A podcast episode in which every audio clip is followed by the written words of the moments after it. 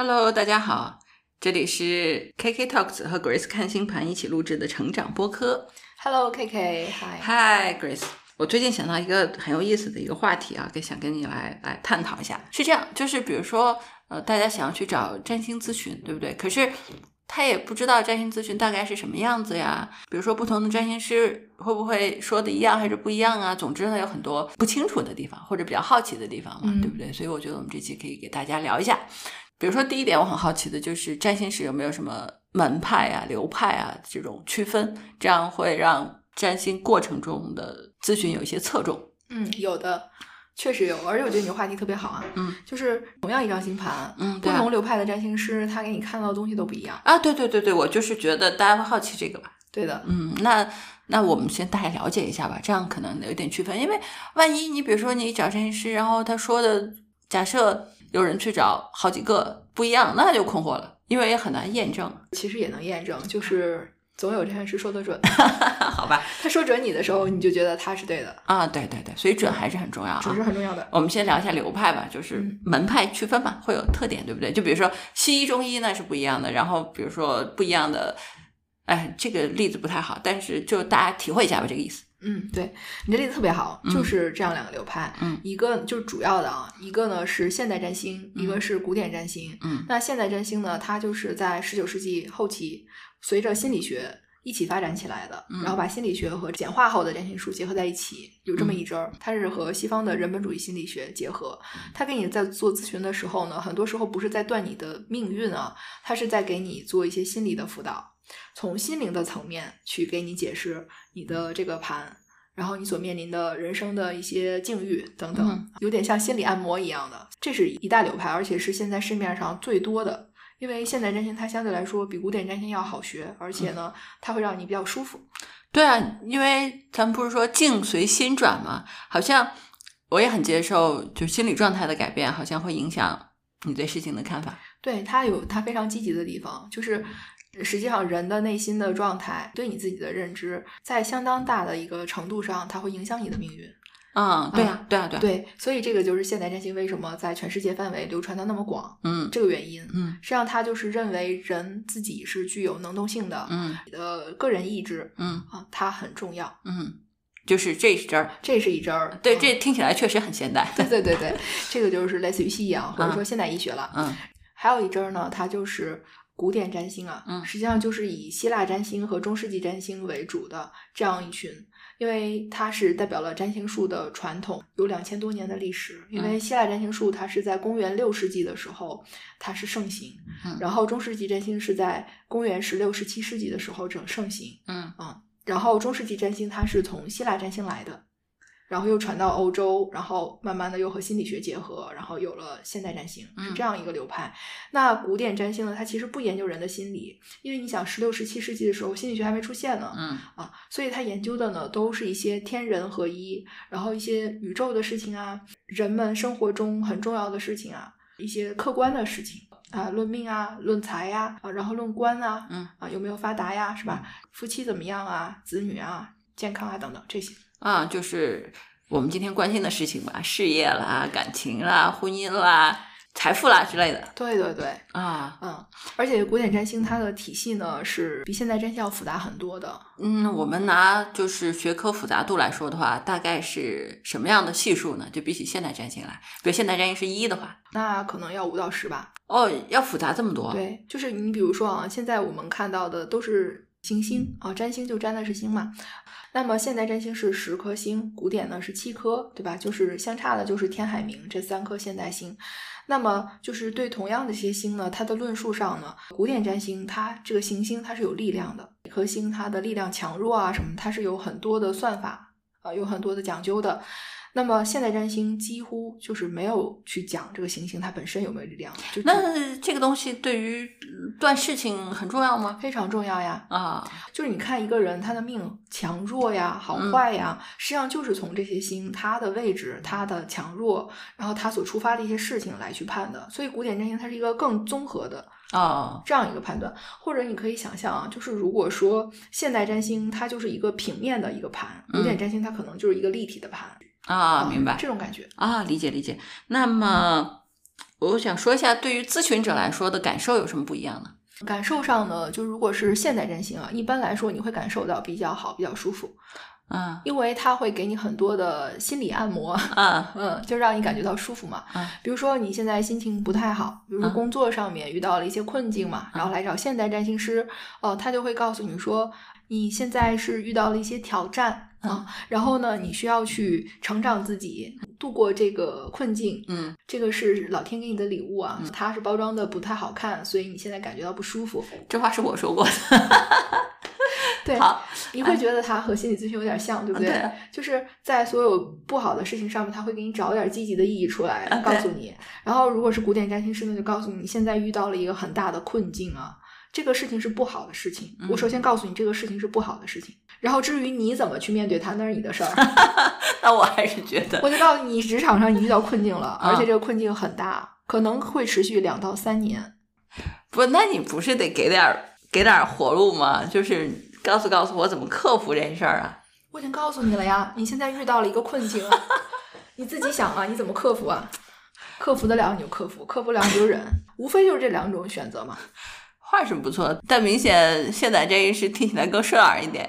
但是古典占星师呢，他会更明确一些。就是现在占星师跟你说完了以后呢，你不知道这事儿到底是好事儿还是坏事啊，儿。对对对，会有点 confuse，对但是呢，古典占星师他会明确的告诉你这是个坏事儿。啊当然，如果你来了个好事儿，他会告诉你这是个好事儿。嗯就是现在占星师他不会论啊，就刚才比如说我跟你讲这个星体的强弱啊什么的，还有呢就是星体的顺序的关系他也不论的，就这个事儿就是这个事儿啊，然后我给你。哎，心里按摩按摩，你就舒服了。但是古典占星师呢，他不是这样的。你比如说啊，在你本命盘里，土星和金星离得很近啊，然后你现在同时在经过一个运啊，比如说太阳来到这儿了，然后如果是古典占星师，他就会告诉你说，你现在是遇到一件好事儿，但是这个事情结果是不好的。啊，或者说，如果说他俩的这个太阳过运的位置啊、嗯是不一样的，比如说先经过土星，然后后来来到金星的话，那古典占星师他会告诉你说，你现在遇到一个不太好的事情，但是它结果是好的，啊，你知道吗？他就会综合的去考虑东西会比较多，嗯然后把运啊什么都结合在一起，那假设同样的这个什么过这两个星，现代占星师会怎么说呢？会告诉你说你遇到两个事情，然后这个土星呢，它会给你带来成长，给你让你承担责任啊，然后让你感觉到呃你成熟了，嗯，然后金星呢，就是你后面有财富啊。他给你讲的都是好事，好事他也会告诉你是好事，不好的事他也告诉你好事。但是古典占星师呢，他就会告诉你，你现在真的你是遇到了一个很大的困难啊，但是结果是好的，或者说你现在遇到了一个好的事情啊，但是结果是不好的。这有点吓人，我也对，所以呢，就是大家都愿意去找现代占星师，对不对？对对对对哎对。但现代占星师他不会给你讲的这么细啊，这个话他不会这么给你讲的。哦，主要就这两个流派吗？还有我这样的，就是两个流派我都有的，啊，因为我是觉得这两个流派它都有积极的部分。呃，我是会看到就是古典占星的这堆东西，但是我的表达方式呢还是比较舒缓的，啊不会那么吓唬你的。哦，那还行，那还行，我觉得这个还还还比较不错。嗯我大概理解，我大概理解。我举个例子，就是我最近我看一个短视频啊，我觉得挺有意思的。大概是这样，就比如说是其中一个人问另外一个人嗯说：“这是一杯咖啡，这是事实还是感受？”嗯，说这是事实。好的，这杯咖啡不好喝，事实还是感受？说那这是感受。说对的。说比如说有人说你穿这件衣服不好看，事实还是感受？说是感受，对吧？所以感受这种东西是非常主观的。嗯，对，所以就是完全不用过于 care 别人表达的感受类的东西。我当时觉得这个有点意思，然后和你这个结合起来，我就会觉得说，听起来像现代这个流派有点像感受这个流派，对是吧？古典这个流派有点像事实这个流派。你好有天分哦，啊！好有天分是吧？对，就是说这个东西，就是咖啡就是咖啡，对不对？嗯然后现在会告诉你说，黑咖也不错，大概这样。对，其实就像我这样的，我是从现代占星嗯入门学的，但是当我学学完它以后呢，我就发现说，你不能完全都是用占星术来解释心理啊。嗯实际上，占星术它从诞生到现在啊，它还是想要给人的现实生活一些帮助嘛，指引嘛。所谓的指引就是趋利避害啊。嗯，那你什么是利啊？什么是害啊？你必须要明确啊。嗯，而现代占星呢，它不告诉你什么是利，什么是害。他觉得凡所发生的必对你有利。对，就哪怕是就是离婚这种事，他都告诉你是特别好的一个事儿，因为它能够让你成长，它能让你蜕变，它能让你死而复生，就是那种最后哎变成一个特别自由的人。但是这也有点道理吧？有道理，但它真的不是这个样子。那古典占星会怎么说呢？古典占星就告诉你这是一个不好的事情，OK，嗯，所以你在面临不好的事情的时候，你就要有应对不好的事情的心理啊。比如说，有的人啊，他可能婚姻出现问题了，现在要打离婚官司，他完全对这个没概念。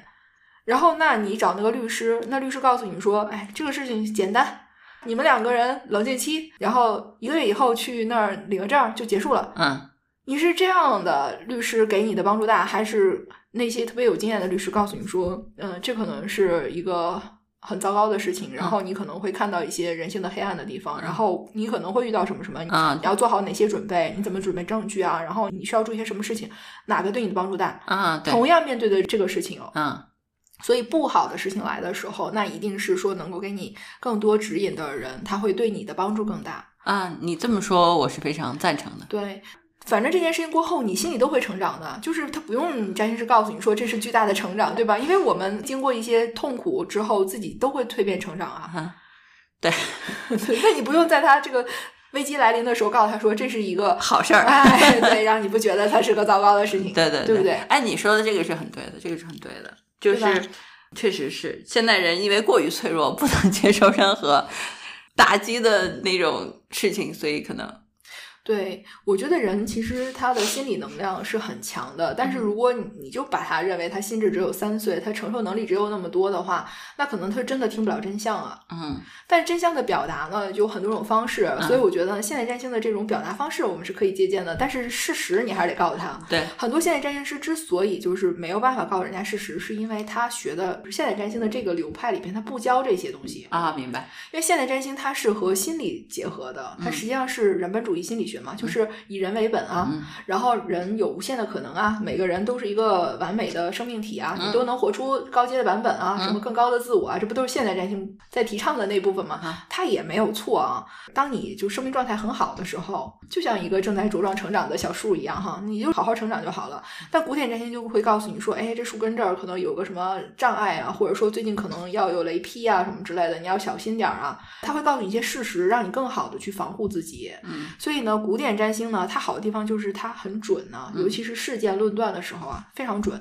但是它不好的地方呢，就是一个它不好学。因为它比那个现代占星要复杂很多，还有就是说，它在去表述的时候，可能容易让人感到恐惧。嗯，学古典这一派的人啊，他一定都是那种能学得下去，然后他又很想要告诉你事实，但是他就没有那么 care 说你到底能不能接受，所以有的时候你会觉得啊，这个感受太吓人了太吓人了。啊，对，所以结合一下比较好。我觉得像 Grace 你说，就是看到，但是表达的可能更更让人容易接受一点，对的，对的，这样比较好。对，嗯，好的。那我们下一个问题是这样，就是如果那我去找占星师咨询的话，他大概率就是咱们就是大部分会碰到现代占星师嘛。那这些分流派吗？这些也分啊。嗯这里边，比如说有的是网红派的，嗯啊，就比如说他在网络上，嗯呃，出那种运势预测的文章啊，你你就是老看嘛，你就觉得他特特别好呀，啊特别准对啊对吧？你就会找他这种网红派的一派。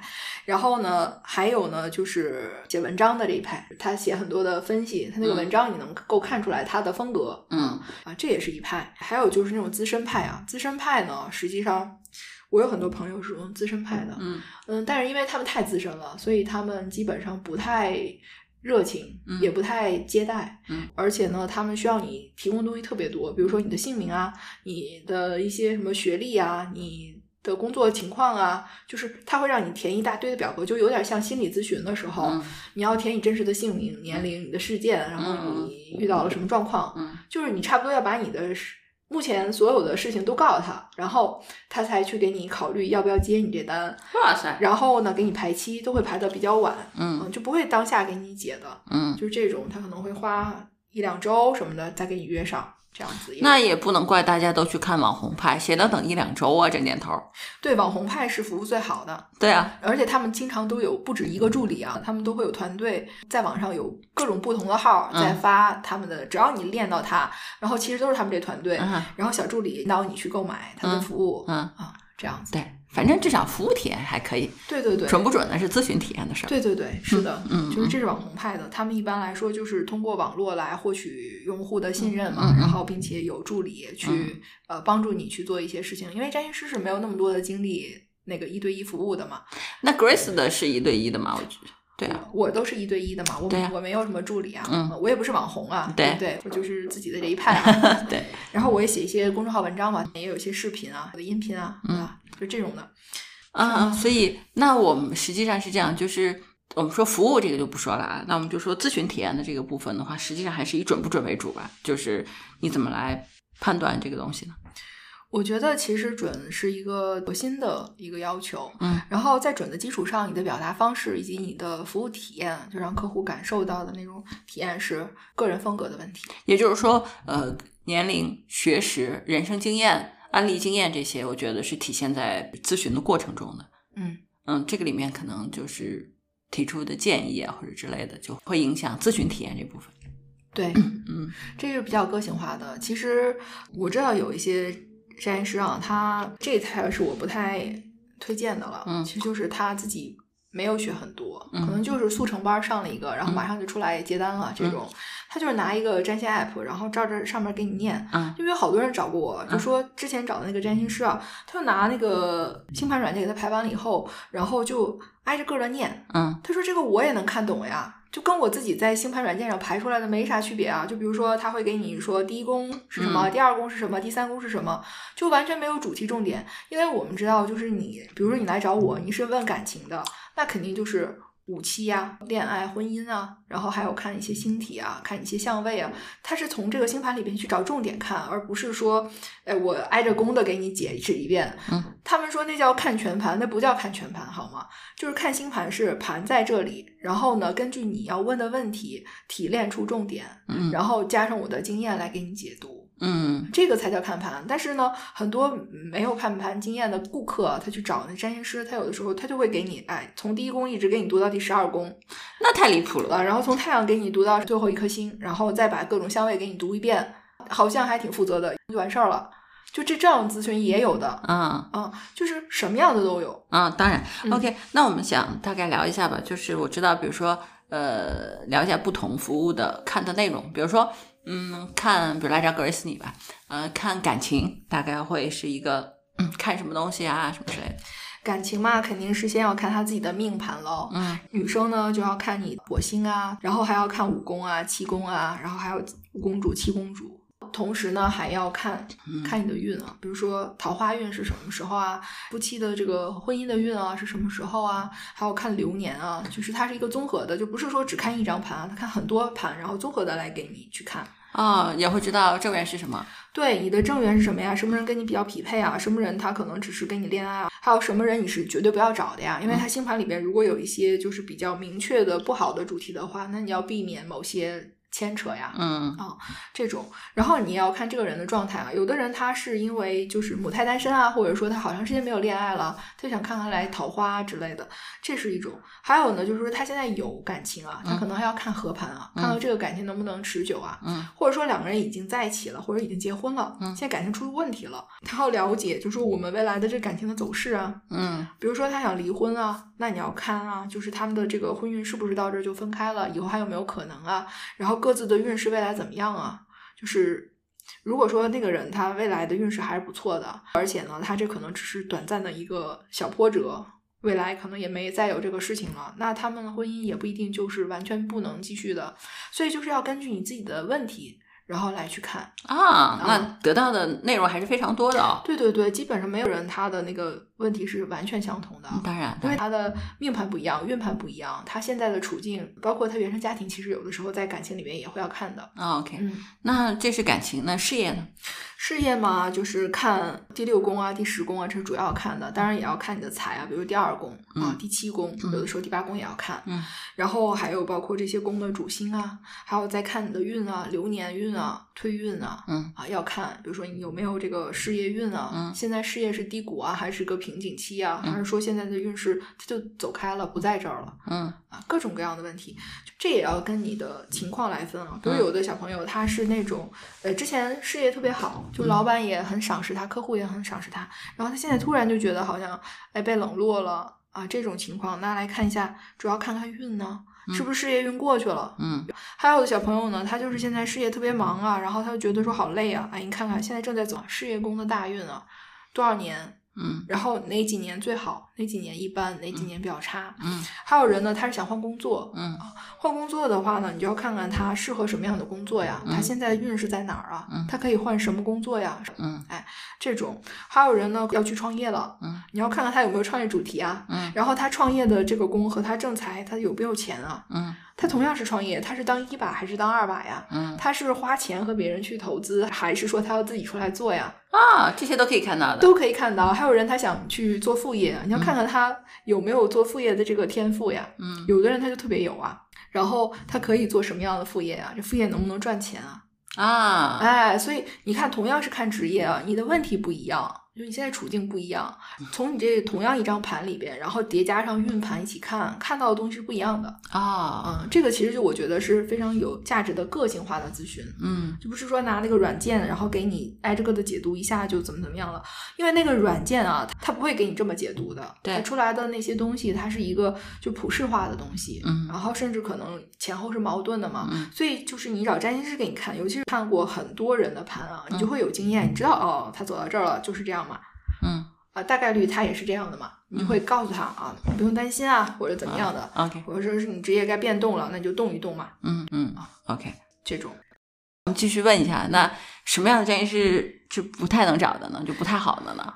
就是你找任何一个占星师啊，有一点就是他不要打压你。会有这样的？对我们说的古典占星师，他铁口直断啊，他给你讲事实，可能你心里就不愿意听，嗯但是他和打压你是不一样的。哦，这两者的区别在哪？打压你的占星师是，他上来就说你这个也不好，那个也不好，就这种感觉特别不舒服。嗯嗯，实际上占星是一个服务行业嘛，它是提供一种心灵服务。嗯但是如果你碰到那种上来就打压你的，那么这个不管他说的准与不准，你都不要去看，因为你的心里可能会被他种下一个心锚。就这种比刚才那个赵寨铺念的还糟糕哎，对对对对对，啊！是的，这个更糟糕。嗯，这到底真是水平不行，还是他为了后面他要卖你高价服务，给你铺垫一下？